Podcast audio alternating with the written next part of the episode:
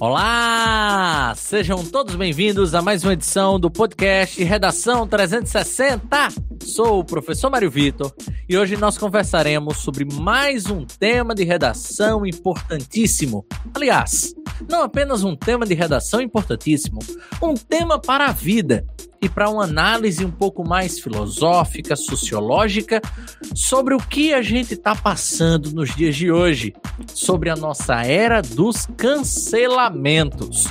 Nós vamos conversar hoje, né, em tentar entender um pouco mais sobre o que seria o cancelamento, qual o perfil desses canceladores e principalmente por que que essas pessoas hoje tomaram conta da, do meio social, das mídias sociais e passaram a utilizar essa como uma forma uh, uh, de julgamento. E aí, para conversar um pouco mais, esclarecer um pouco mais sobre essa cultura do cancelamento, nós vamos receber a socióloga Flora Saf, ela que participou do primeiro episódio do Redação 360, né? É, e a querida Suzana Martins, ela que já participou de alguns episódios também sobre diversos temas interessantes. De antemão, gostaria de chamar a sua atenção para duas importantes informações. A primeira é sobre a minha rede social. Pedir a você para nos seguir no Instagram, arroba Prof. Mário Victor. Repetindo, arroba Prof. Mário Victor. Chamar a sua atenção principalmente por quê? Porque nessa rede social a gente divulga absolutamente tudo do Redação 360. Desde a formação dos episódios, a gravação, a criação da pauta, o processo de convite, o processo de edição, de publicação, enfim absolutamente tudo do Redação 360 você encontrará nessa página. Então, mais uma vez, arroba. Também você vai encontrar informações interessantes do Redação 360, também no Instagram, arroba na reta do Enem, e no YouTube, na reta do Enem. Para quem não sabe, o Redação 360 é um podcast voltado a este cursinho plena, plenamente constituído de professores jovens, metodologia avançada e principalmente um tipo de educação voltada à sua necessidade. A gente pensa, estuda e forma um cidadão para a vida e não apenas para a Universidade Federal. Então, conheça o arroba na reta do Enem, entenda um pouco mais sobre a nossa metodologia, o nosso curso e, claro, vem fazer parte da família Reta. Agora sim, né? A gente vai trazer as duas convidadas para trazerem suas considerações iniciais, deixarem suas mensagens iniciais para vocês, ouvintes, e quem sabe já deixarem aí uh, as suas redes sociais, aonde a gente pode encontrar cada uma delas. Então, meu bom dia, boa tarde, boa noite, Flora Asaf. Olá, gente, um prazer estar aqui de volta. Faz um tempão que eu estive aqui, mas a alegria é a mesma, se não maior ainda. Assim, adorei o convite, adorei o tema, porque foi um, convite a me aprofundar um pouco mais nessa questão do cancelamento, que é uma coisa que está, assim, tá no nosso dia a dia. Se você usa rede social, você está lidando com, com essa questão dos cancelamentos. Então foi um, uma coisa que me puxou para dar uma estudada melhor, dar uma alinhada aí no pensamento. Então foi um processo muito legal. Estou ansiosa para compartilhar com os ouvintes. Aonde é que a gente acha, hein, Flora? Gente, vocês podem me achar no, no Instagram, arroba floraataf, A, dois S, A, F. Mas, assim, é só, só pra ver meu rostinho bonito, tá, gente? Porque eu não sou, assim, produtora de conteúdo que nem Mário Vitor, não, tá? É... E acho que é isso. Muito obrigado a Flora, ela que novamente está participando do nosso podcast e vai abrilhantar e muito aqui ao nosso bate-papo.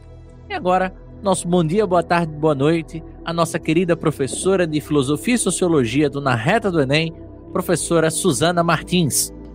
Oi, gente, bom dia, boa tarde, boa noite. É sempre um prazer estar aqui com vocês. Assim como Flora, eu adorei a temática. Eu já tinha discutido em sala com, com alguns nossos alunos, mas agora a gente tem a, a oportunidade de amplificar o nosso público né, através do, do podcast. E eu quero dizer que é um prazer imenso dividir isso aqui com Flora. Para quem não sabe, Flora, estudamos juntas na universidade.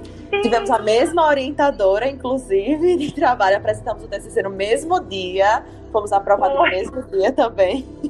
e eu amo as voltas que a vida vai dando e os caminhos se interla interlaçando, né?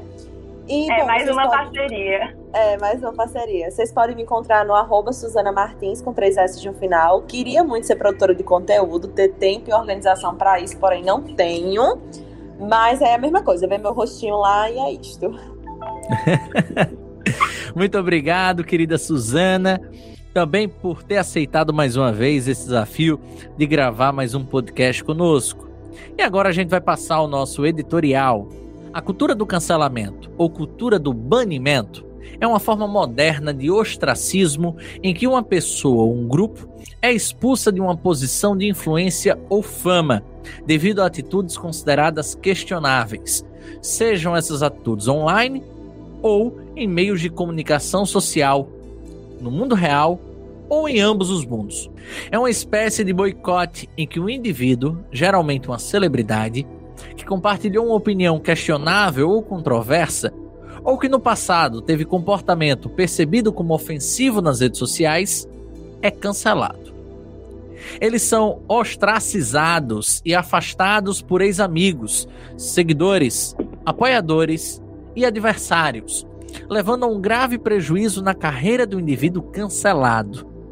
Em caso de celebridades, sua base de fãs pode diminuir significativamente, a expressão cancelar cultura, entre aspas, tem sobretudo conotações negativas e é normalmente usada em debates sobre liberdade de expressão e censura. É um tema polêmico, sem definição clara, utilizado comumente em discursos inflamatórios com alta carga ideológica, muitas vezes com o objetivo de atacar outro grupo social ou político. Por isso, segundo algumas vozes, pode ser considerada como um golpe, um golpe político principalmente. Atacar uma suposta cultura do cancelamento é a reação desesperada de grupos reacionários que se veem prejudicados devido à reação a seus comportamentos considerados por críticos como sendo inadequados para a sociedade moderna. Existem vários graus de cancelamento. Bill Cosby, Harvey Weinstein, e outros tantos famosos foram cancelados por motivos bem sérios, como agressão ou até mesmo assédio sexual. Abusadores não famosos e executivos de meios de comunicação predatórios também foram cancelados. Os meramente ofensivos, como Roseanne Barr ou Shane Gillis, estão mais abaixo nessa escala, perto dos provocadores, desinformados ou insensíveis, como Dave Chappelle, Scarlett Johansson e tantos outros. Na ponta inferior, o cancelamento consiste em algumas críticas suaves ou inconsequentes. No próprio YouTube, os vloggers cancelam-se uns aos outros, e mesmo eles próprios regularmente, muitas vezes por queixas mesquinhas ou inventadas. Ou seja, esse comportamento do cancelamento até mesmo se transformou nos últimos tempos como uma maneira de se autodivulgar. E é para a gente entender um pouco mais como surgiu, o que de fato causou, quais são os efeitos e como podemos solucionar as questões que estão ligadas ao cancelamento, à sua era e à sua cultura, nós vamos debater hoje com a Flora Saf e com a Suzana Martins. Florinha, eu vou começar com você essa nossa conversa. Você poderia definir o que de fato é o cancelamento e principalmente, esse é um fenômeno realmente ligado às redes sociais ou algum movimento anterior da nossa história pode estar relacionado a essa cultura? É, o termo cancelamento, ele abrange uma... Ele, ele é um pouco abrangente, ele não tem uma conduta muito específica. Ele pode ser usado tanto para se referir a uma opção individual da pessoa, dizer, não, é, é essa pessoa, esse artista, esse famoso, fez um, pronuncia um pronunciamento, é, foi revelado uma atitude, um episódio de agressão, falou alguma coisa que agrediu um, uma pessoa, um determinado grupo pela sua cor, pelo seu gênero, é, pela sua sexualidade. Então, eu não quero mais consumir o trabalho dessa pessoa, eu não quero mais ter contato, não, não quero mais saber o que essa pessoa está fazendo como pode ser também uma coisa um pouco mais organizada, assim, na, com um objetivo definido de assim, boicotar a carreira de uma determinada pessoa, com aquela ideia assim, de que pessoas que têm esse tipo de pensamento, que têm esse tipo de, é, de pronunciamento, é, precisam é, a gente deve tentar evitar que esse discurso se, se, prolifere, então vamos tentar tirar a visibilidade dessa pessoa e desse trabalho. E essas duas coisas podem parecer a mesma, mas elas são um pouco diferentes, porque é uma coisa eu sozinha optar por não consumir uma coisa que não, não faz sentido para mim, não coaduna com minhas posições políticas. Outra coisa é uma organização conjunto, um, um objetivo de você tentar tirar uma determinada pessoa de um, de um lugar de poder, de um, de um lugar de evidência. Agora, sobre a origem exatamente do termo, não existe um consenso. É, o que se tem, assim, a, das pesquisas é que definitivamente surge nos Estados Unidos, né, a ideia de cancelar alguém, então surge como o termo em inglês, o, canceling. E é, o, quem fez essas pesquisas de tentar achar os primeiros tweets, é, procurar as buscas que foram feitas pelos, pelos termos, como por exemplo o, o portal de notícias Insider, é, acha ali a, a, a, primeira grande expressão, o primeiro grande uso e busca em 2017. Então, o, o uso do termo cancelamento é, apesar dele, de você ver ele sendo utilizado ao longo da última década, ele surge de forma mais expressiva em 2017, principalmente com o termo cultura do cancelamento. Então, primeiro surge o, o termo cancelar, pessoas dizerem que estão cancelando determinada celebridade, determinado artista, e depois começa a surgir o termo cultura do cancelamento como uma maneira é, de categorizar é, é, essa reação né, de você querer é, tentar tirar os holofotes, de você tentar boicotar determinada pessoa, de referência de uma forma negativa. Então, o, as primeiras menções à, à, cultura do cancelamento geralmente vem para colocar essa, essa reação numa luz um pouco mais negativa. E esse é um termo que definitivamente tem é, as suas raízes nas redes sociais, tanto pelos primeiros lugares em que apareceu, como por digamos, pela, pela própria postura, essa reação, mas aí, antes com sem o nome do cancelamento. Então, talvez é, quem está escutando já tenha ouvido falar nos exposes, né?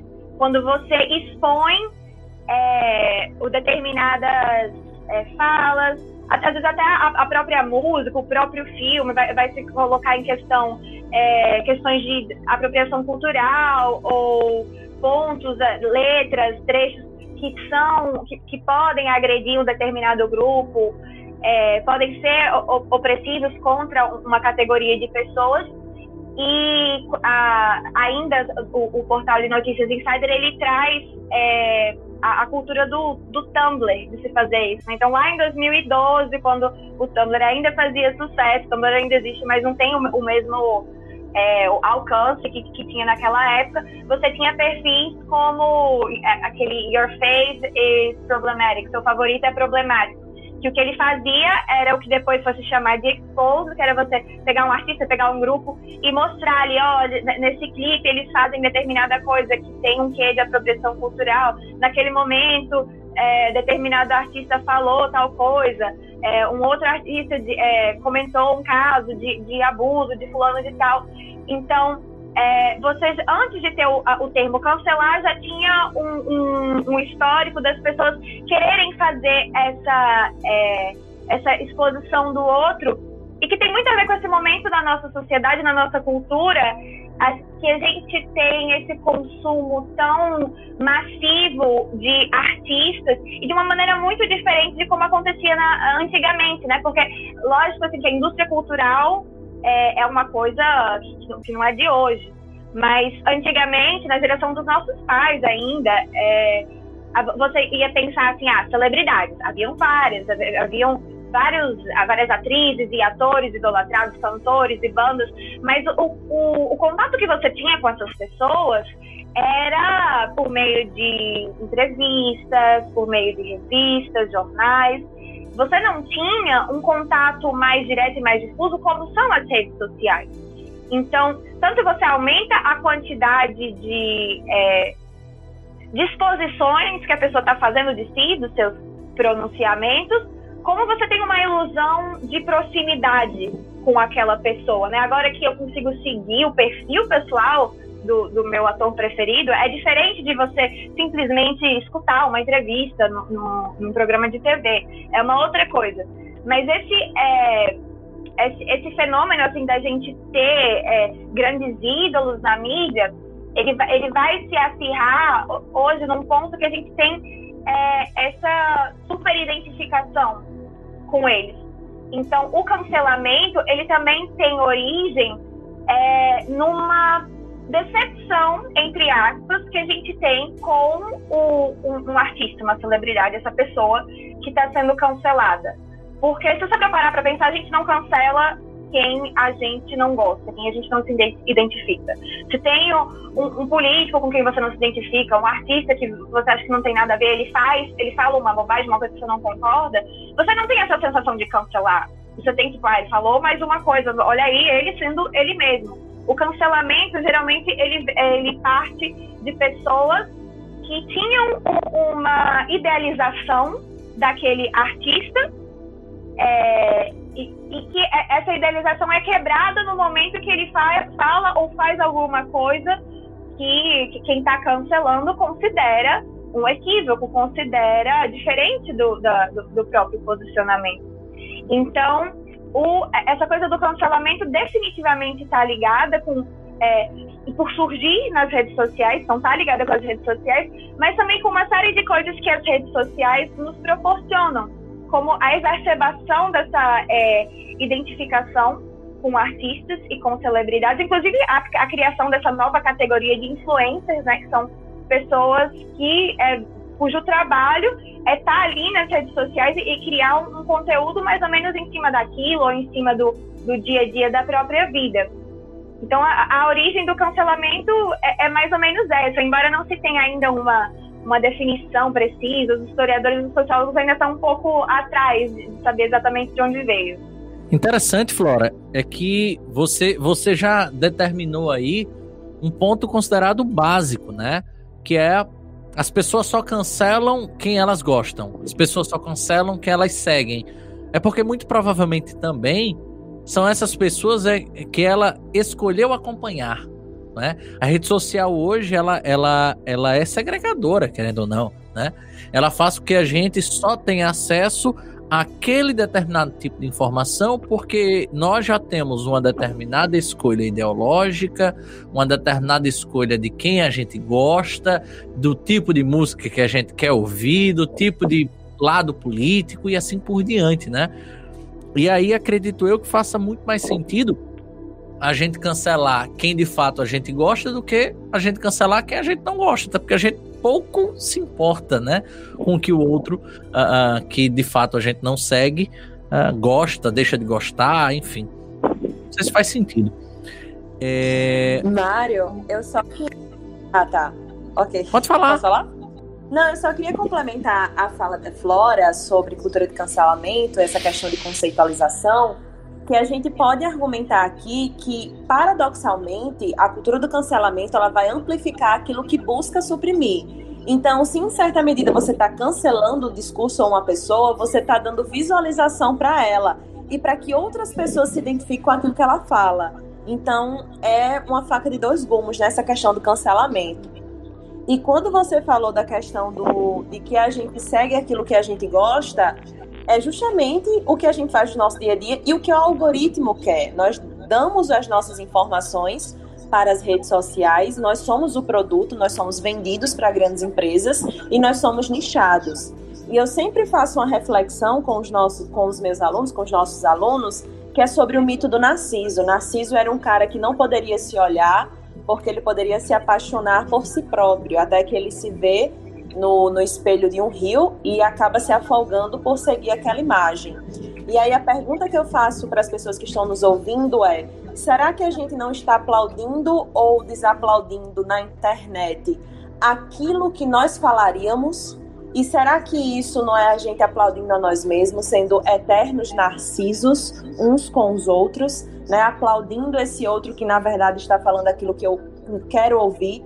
E aí a cultura do cancelamento entra justamente nisso, nesse paradoxo da intolerância que a gente vive. Né? A gente aplaude aquilo que a gente gosta, renega aquilo que a gente não gosta, e cadê o espaço do contraditório? Cadê o espaço democrático? Cadê o espaço da discussão?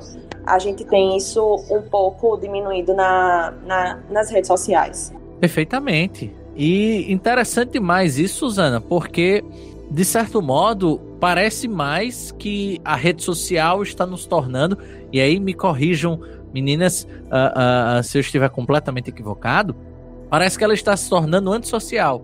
Porque, pelo que eu entendo de sociedade, é conviver com as diferenças, principalmente com as diferenças de pensar, né? E provavelmente as redes sociais elas são tão segregadoras que elas nos proporcionam estar junto apenas daqueles que pensam igual, igual a nós, né? É, que já seguem coisas que a gente também já segue. Enfim, acredito eu que isso tornaria né, essas redes sociais um pouco antissociais. Suzana, aproveitar que a gente está nessa, nesse, nesse teor, né, nessa conversa, qual seria o grande marco histórico dentre os múltiplos movimentos sociais que, que de fato trouxe essa cultura do cancelamento? Qual foi o grande, grande evento que a gente pode relembrar aí da história que até hoje traz como herança a cultura do cancelamento? Então, Mário, acho que a maioria das pessoas que estão no, nos ouvindo vai lembrar do movimento Me Too, que é um movimento que surge ali principalmente em Hollywood, que dá, se mobiliza para que pessoas quebrem o silêncio contra os seus abusadores. Um movimento extremamente importante que vai denunciar essas pessoas que foram colocadas em postos de autoridade por anos e anos, então, principalmente ali as mulheres, que são o polo mais fraco nesse processo de dominação, elas conseguem ampliar as suas vozes e fazer suas denúncias.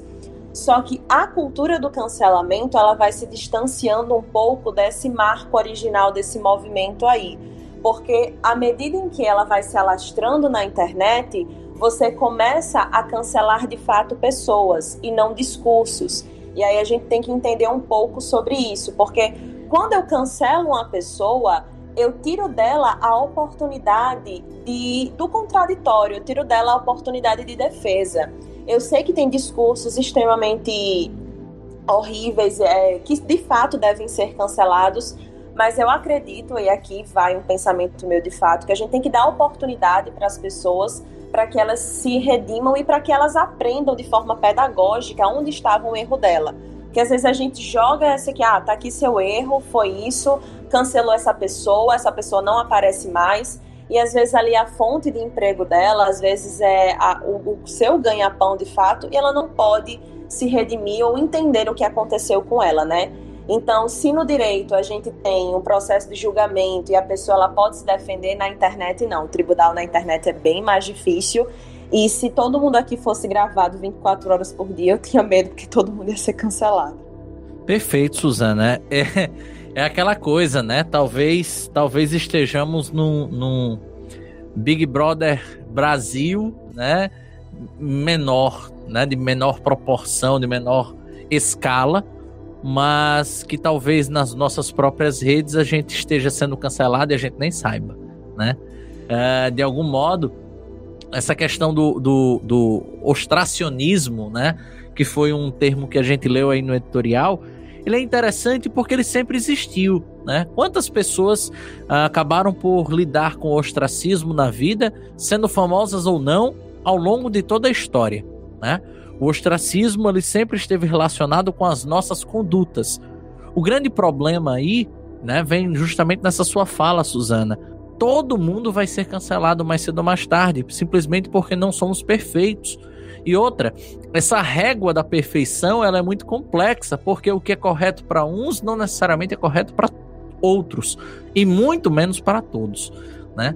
E aí vem justamente um ponto aí que eu gostaria de, de trazer, né?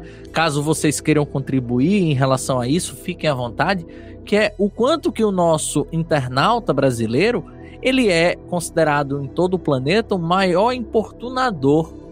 Só que aí vem a grande situação, ele importuna e muitas vezes essa forma de importunação é em cobrança de determinados padrões, determinadas formas de comportamento que não necessariamente condizem com sua forma de agir, né? É aquela coisa do faça o que eu digo, mas não faça o que eu faço, muitas vezes, né? Que na rede social ganha grandes proporções. E aí a gente viu aí recentemente a situação do Nego Di saindo do Big Brother, né? Só contextualizando de uma forma temporal só para marcar temporalmente esse podcast, o quanto que ele está sendo achado por toda uma população brasileira mundial. Ó.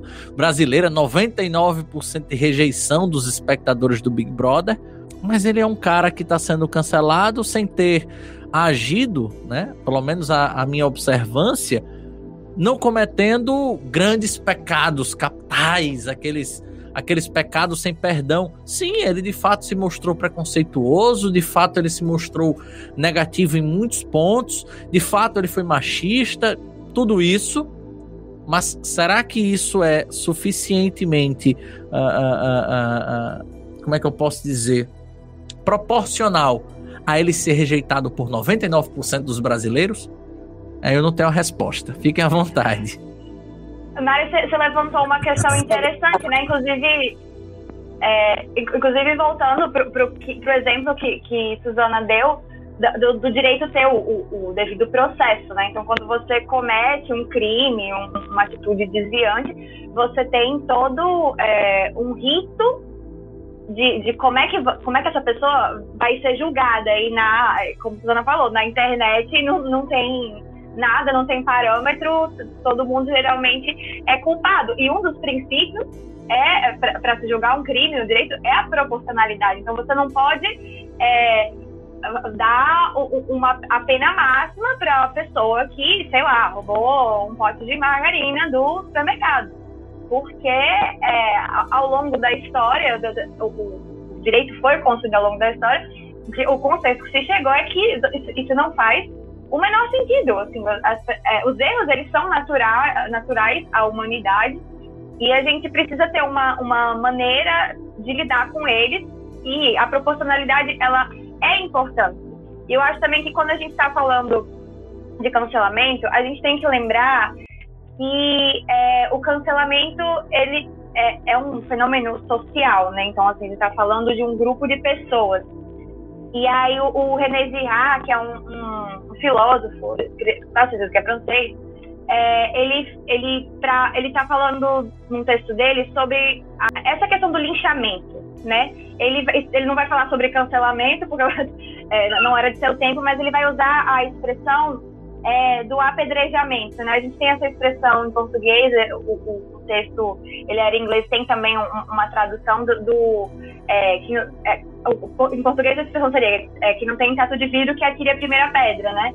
E que tem a ver com aquela passagem da Bíblia que, que Jesus ele encontra, ele não, não lembro qual é a cidade que ele está passando, mas ele encontra o, uma mulher e, o, e, uma multidão que está dizendo, é, olha, essa mulher ela foi adúltera e essa multidão ela tá meio que tentando colocar Jesus numa, numa saia justa. Assim, tipo, você não é a pessoa que prega o amor ao próximo, a compaixão. É, pela lei de Moisés, a mulher que comete adultério, ela deve ser apedrejada. E, e aí? Qual, qual, é a sua posição diante a isso?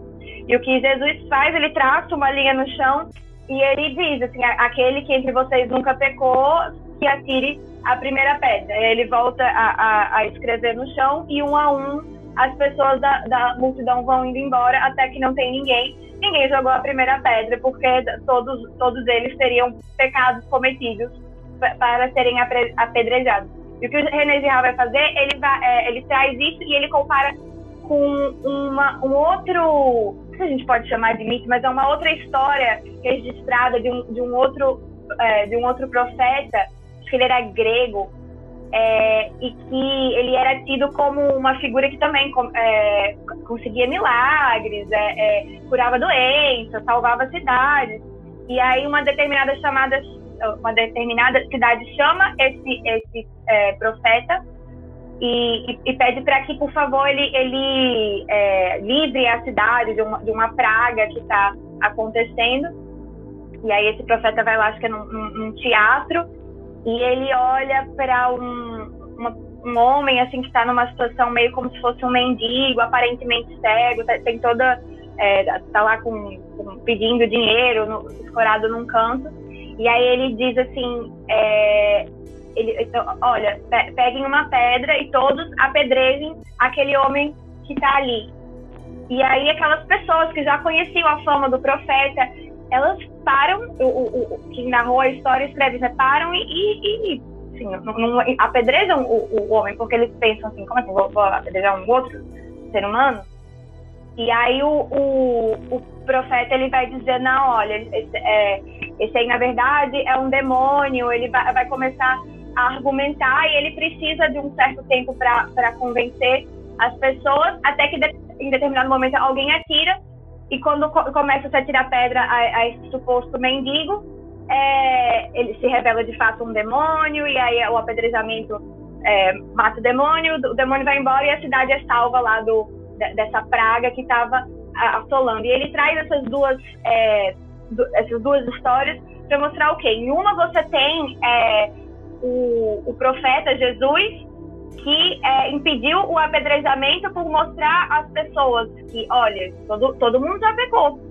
Então, é, quem de vocês vai se arriscar a, a, a, a, ser o primeiro a julgar o outro? E ninguém, como ninguém cruza essa linha de dar a primeira pedra, é, ninguém é apedrejado. Mas na, nesse, nessa outra passagem, é, quando, o, quando alguém atira a primeira pedra, essa multidão que inicialmente rejeitou a ideia de que não, é uma outra pessoa como eu, foi lá e todo mundo apedrejou.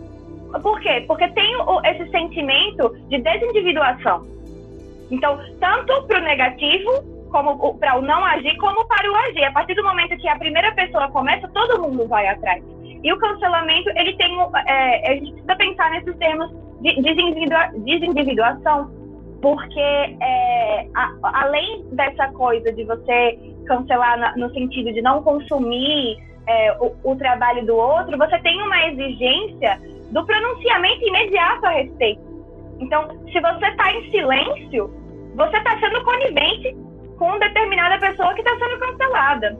A, a, a cultura do cancelamento tem isso. E aí, como é que fica o direito da pessoa de não se pronunciar? De querer é, escutar o que mais tem essa história. Porque mesmo que a, que a história te, seja verdade, assim, é, a gente tem que escutar os dois lados. Porque do mesmo jeito que tem histórias verdadeiras, tem histórias que não são. Tem mais fatos ali. Ou então, por que a necessidade de precisar todo mundo agredir aquela pessoa? A gente tem também a opção de, se abster. E cada vez mais é, a cultura do cancelamento ela vem é, também punindo as pessoas que se abstêm, porque a abstenção é tida é, do, do, debate, do pronunciamento, do cancelamento dessa pessoa tem, é, tem sido entendida como conivência com esse outro, com essa agressão que foi cometida pelo outro. Isso não é necessariamente verdade. Então a gente precisa ter uma postura um pouco mais crítica diante do, dessas situações porque a gente não pode se deixar levar pelo sentimento que está ali no momento.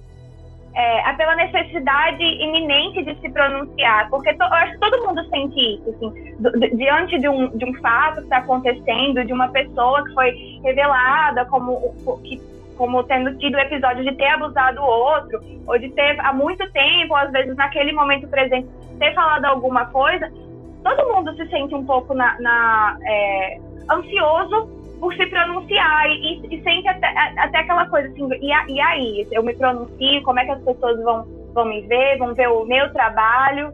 Então, e essa é, necessidade de se pronunciar criou uma coisa, e o Christian Dunker, que é um, um psicanalista muito ativo nas redes sociais, ele vai falar disso, que é uma resposta mercadológica da, da, a essas situações.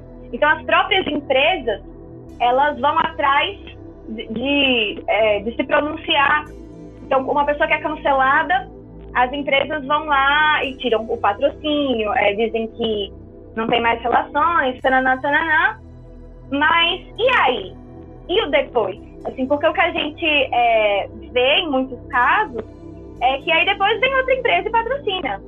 Então, teve alguma mudança real? Ou então, é, essa, é, essa tirada de patrocínio, vamos dizer assim, ela é, ela é legítima? Ela é honesta? Ou a empresa está ali tirando o seu patrocínio daque, daquela figura porque ela sabe que é o posicionamento esperado pelo público dela? Tem que pensar também um, um pouco mais além da, das ações em seu nível superficial, pensar o que leva né, a gente a, a se comportar e exigir certos comportamentos do, dos outros. E aí, voltando lá para a questão do começo, que eu já dizia um pouco do caminho dos internautas brasileiros, a gente sabe que o brasileiro, de forma geral, enquanto fã, enquanto é, consumidor de, de do, do, trabalho artístico dos outros, assim, ele é um, um fã muito participativo. Se você vai ver é, artistas falando sobre fazer show no Brasil, assim, é, todo mundo canta. E assim, não é cantar só o, o, o grande hit, não, canta todas as músicas. Tem gente que acha até irritante, não dá pra ir num show, você não consegue escutar a pessoa cantando, você escuta o público. E isso acaba se repercutindo também de forma negativa, porque é, essa interação que a gente, como brasileiro, tem muito desejo né, de, de ter com, com os nossos ídolos também passa para as redes sociais e passa para é, essa cultura do cancelamento que ela é global. Ela não é, ela surge nos Estados Unidos, mas ela está muito presente aqui no Brasil. Você falou, Mário Vitor, da, do exemplo do BBB. O BBB é o, é o grande exemplo do, da cultura de cancelamento, que está literalmente acompanhando 24 horas a, a vida de outras pessoas e acompanhando ali os erros dela. Então, é um ótimo exemplo para a gente ter e assim, a outra coisa que relaciona o, o, o brasileiro com essa é, intensidade de, de, de é, cancelar e de viver a cultura do cancelamento tem a ver com o momento político que a gente está vivendo. Porque o cancelamento, ele é, prospera muito com o neoliberalismo. E a gente no país está vivendo um, um, um momento que, em que o neoliberalismo ele está mais é, não só das pessoas, não só nas pessoas que, que se identificam com, com essa ideologia política, mas é, é, ele está circulando mais. Então, assim, a partir do momento que a gente tem um governo que se identifica com, com essa determinada ideologia, a gente vai ver isso, é, essa ideologia é, perpassando é, a cabeça tanto de quem é contra e de quem é a favor. E uma coisa que o, o neoliberalismo faz é coisificar tudo, inclusive pessoas. Então, é, o cancelamento, se você só cancela coisas, não, não tem como de fato cancelar pessoas. Você, não, você, tá, você vai cancelar, você vai parar de seguir, vai parar de consumir, vai tampar os ouvidos toda vez que alguém falar o nome da, do, do artista. Ela vai continuar existindo, ela vai ter a vida dela, vai estar presente ali na vida de outras pessoas. Então, esse cancelamento, até certo ponto, é uma, é uma ilusão. Mas é, você tratar o outro na perspectiva de cancelamento é você tratar o outro como uma coisa. Você colocar as relações em perspectiva de consumo. E isso também é parte do neoliberalismo. Então, e, e, assim, há uma verdade nisso. Você consome o trabalho de artistas. A Suzana falou do, da, dessa questão da, dos algoritmos, da, da, da, colocação de nichos nas redes sociais. Aquele, o, o, aquele documentário lá do Dylan das Reis, ele coloca isso muito bem, né? Uma, uma coisa que, que não é exatamente coisa, mas que foi coisificada, foi a nossa atenção. O documentário coloca isso muito bem.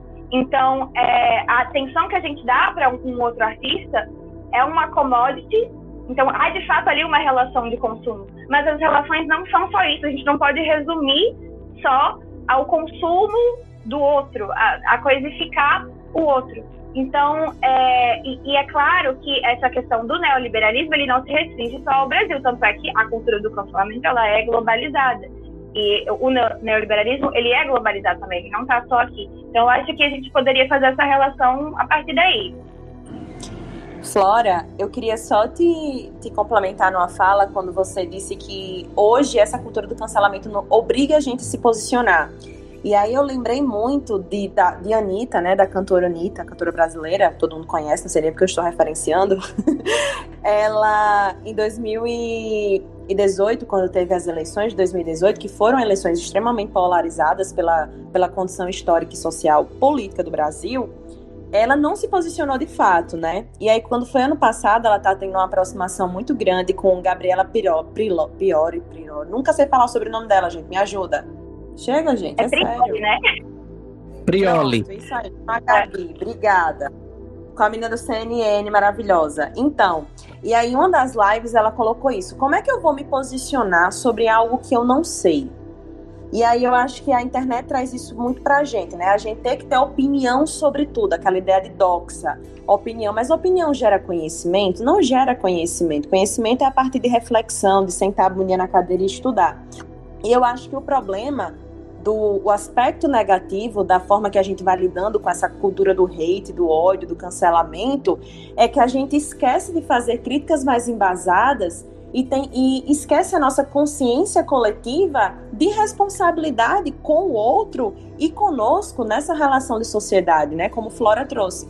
A cultura do cancelamento nasce dessa sociedade. E viver em sociedade é você abdicar um pouco de sua liberdade em troca de segurança, em troca de respeito e também para com os outros. Então tá aí o problema. E puxando o Big Brother, né? O Big Brother tinha que ser tema do nosso podcast o, o que é está acontecendo muito no Big Brother é que as pessoas que estão lá dentro às vezes estão problematizando tanto determinadas questões que quando for algo de fato para ser problematizado, o resto das pessoas estão cansadas de problematizar, estão cansadas de discutir. E isso acontece muito nas redes sociais. A gente vai pegando cada detalhezinho que não importa, e quando a gente for discutir algo que de fato vai transformar a sociedade, nós já estamos cansados. E aqui eu queria trazer um, um texto para vocês, um pensamento de um autor que eu gosto muito, que é Paulo Freire, em Pedagogia do Oprimido.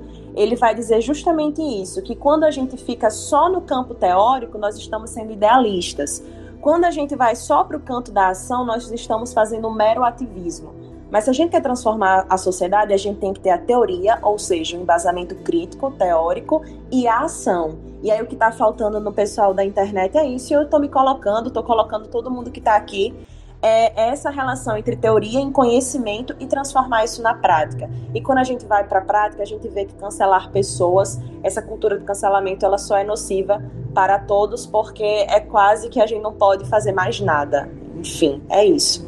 Perfeito. Análise incrível de, de Flora e de Suzana sobre essa cultura, né? Sobre, sobre esse fenômeno social e talvez político, né? E aí, justamente esse talvez político que eu trago para a discussão. Flora, de fato, a cultura do cancelamento é um movimento político? E se sim, como é que a gente pode entender este como um movimento político? Olha, o Silvio Almeida falou uma coisa. O Silvio Almeida é um, um filósofo e advogado que é também mu muito, muito ativo nas redes sociais. Então, é, ativo que eu digo também no sentido de colocar conteúdo muito, muito interessante para os nossos ouvintes seguirem também. Ele fala uma coisa sobre a cultura do cancelamento, que é, é assim, a, o cancelamento ele é antipolítico por natureza, porque a política ela é por natureza um espaço de contradição ela é por natureza um espaço de debate, de crítica, de lutas. E o cancelamento não dá espaço para nada disso. O cancelamento é, é, você abrir mão disso para é, ostracizar determinada figura. E aí, quando a gente fala disso, assim, tem, é, o, Silvio Almeida abre esse parêntese, e eu acho que é importante a gente falar disso, que, de fato, existem discursos que eles precisam ser, é, no mínimo, minimizados, se não realmente apagados. Não apagados, porque quando a gente fala de apagar, a gente pensa em, em apagar da história e isso é impossível. Mas são discursos que eles precisam ser parados. Porque a partir do momento que o meu discurso ele ameaça a existência da, do outro, aí a, a gente começa a, a, sair da sua liberdade de expressão e entrar no campo da, da, da segurança e da, da existência de uma outra pessoa que é aquele paradoxo da tolerância do Karl Popper, né? Que assim, você não pode ser tolerante com os intolerantes.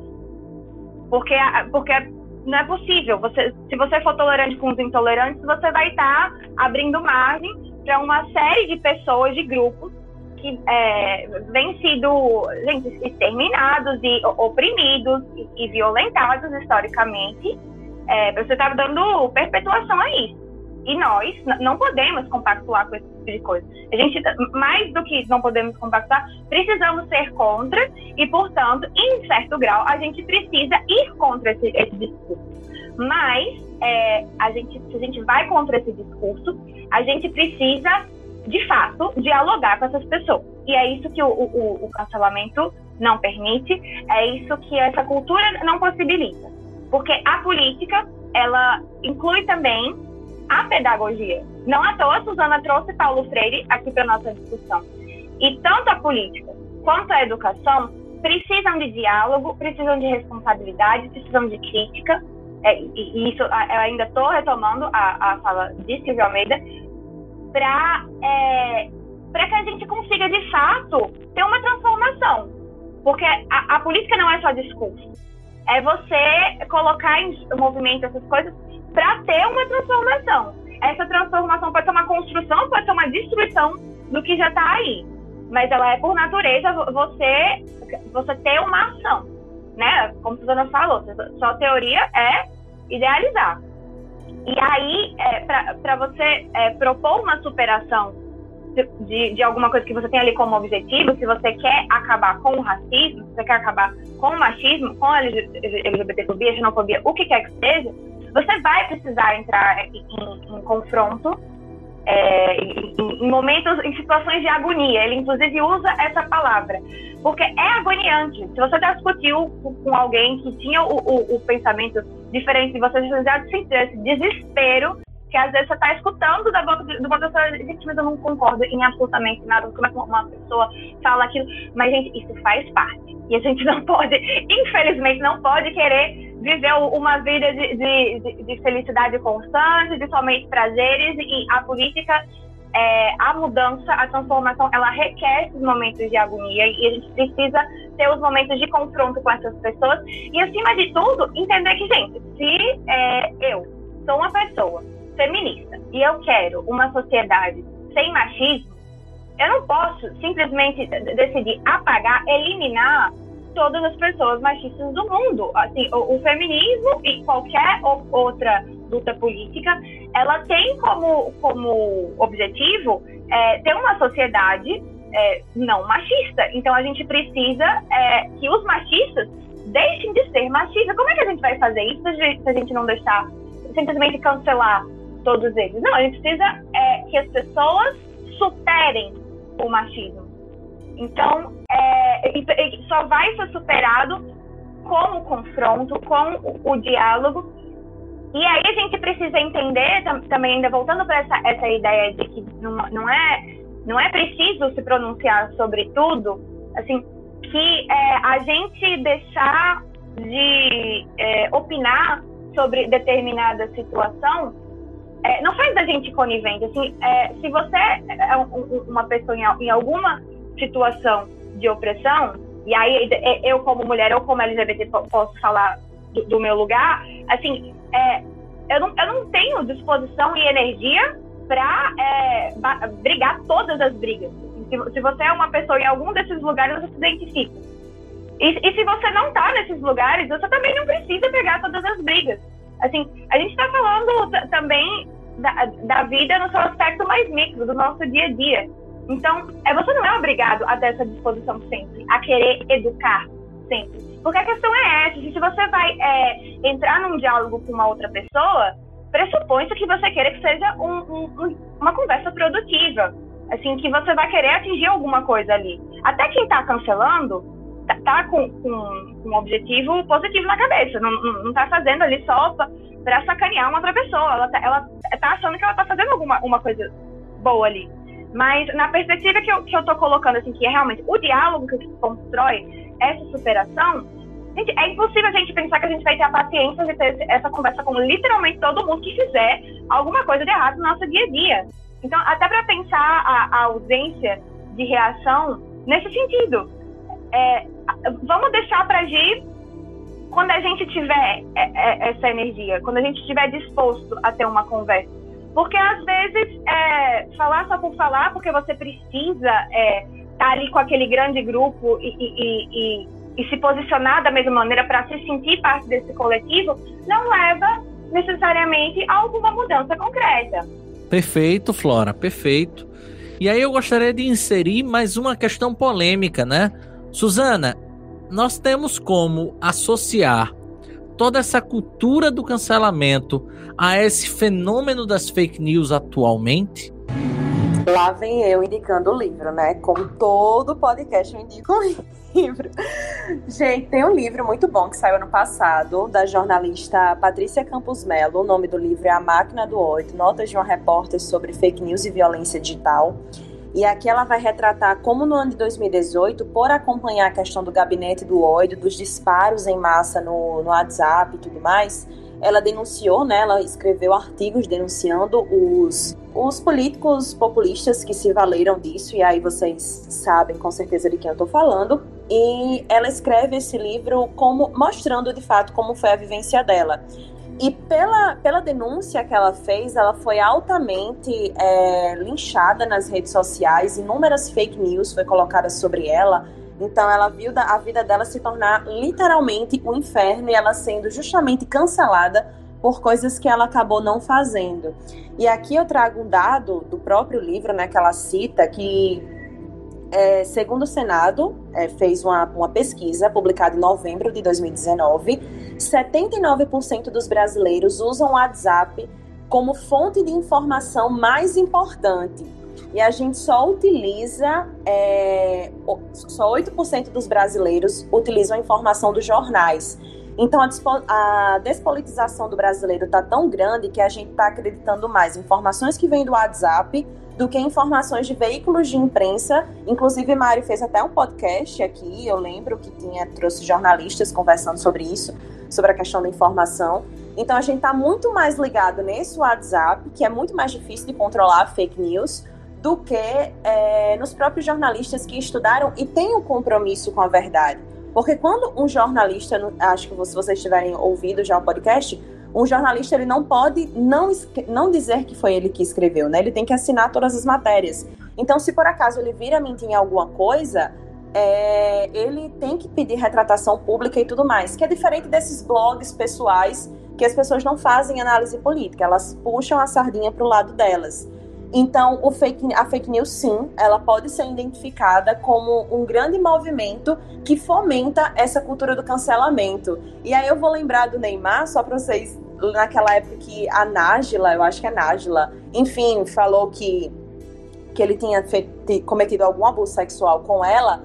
Para qual, qual foi o primeiro veículo que ele correu? Ele fez logo uma live no Instagram, justamente por isso, porque ele sabia que se ele fosse esperar a justiça de fato, é, ele já teria perdido vários contratos e por aí mais. Então ele foi para as redes sociais, para esse grande tribunal que a gente vive hoje, se retratar publicamente e mostrar que, que não era bem assim a, a história que ele estava tava acontecendo, né?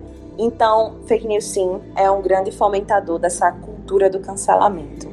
Perfeito, minhas queridas. E aí, a gente já está caminhando para o momento final do nosso podcast. Vou deixar uma pergunta né? Vocês podem ser breves. E aí, após essa pergunta, eu gostaria de já de antemão agradecer a vocês a presença e de solicitar uma recomendação, né? Embora a Suzana já tenha recomendado alguns, Flora já tenha recomendado outros, alguma recomendação nesse momento cultural, né? E claro, como eu disse, agradecer tanto a Flora quanto a Suzana por mais uma participação. Mas aqui vai a pergunta: Precisamos cancelar o cancelamento? Começando por você, Flora. Muito obrigado. Então, gente, é, não vamos cancelar o cancelamento. Vamos fazer como estamos fazendo aqui. Vamos discutir sobre o assunto, mas assim na perspectiva de, olha, acabar um pouquinho com ele, porque não não acredito que, que seja a maneira de se tratar essas coisas. Assim, eu acho que o, o, o objeto cancelamento é sério e, e, se deve a gente se deve atentar a essas pessoas e a essas falas, mas não é assim que a gente deve se encaminhar. E como recomendação, eu vou deixar aqui o, o vídeo do, do Dunker, é, Carol Conká e a cultura do cancelamento. É um vídeo, acho que foi semana passada, no máximo na, na retrasada que ele colocou, porque ele é cirúrgico em explicar o que é a cultura do cancelamento na perspectiva mais do indivíduo, da psicanálise. Quem quiser ver, gente, é, é incrível, elucida bastante também sobre o tema. E agradecer, é claro, pelo convite mais uma vez, Mário, e a, e a Suzana principalmente, porque é sempre bom a gente poder se reencontrar nesses nossos caminhos. Eu voltar um pouco aqui para ciências sociais e para sociologia do lado dela. Agradecer também, Flora, pela sua participação. Foi uh, muito interessante, foi muito importante ter você aqui para esclarecer todos esses elementos sobre a cultura do cancelamento. Fica aqui o convite para mais participações, viu? Agradecer também a Suzana. Muito obrigado, Suzana. E principalmente, devemos cancelar a cultura do cancelamento?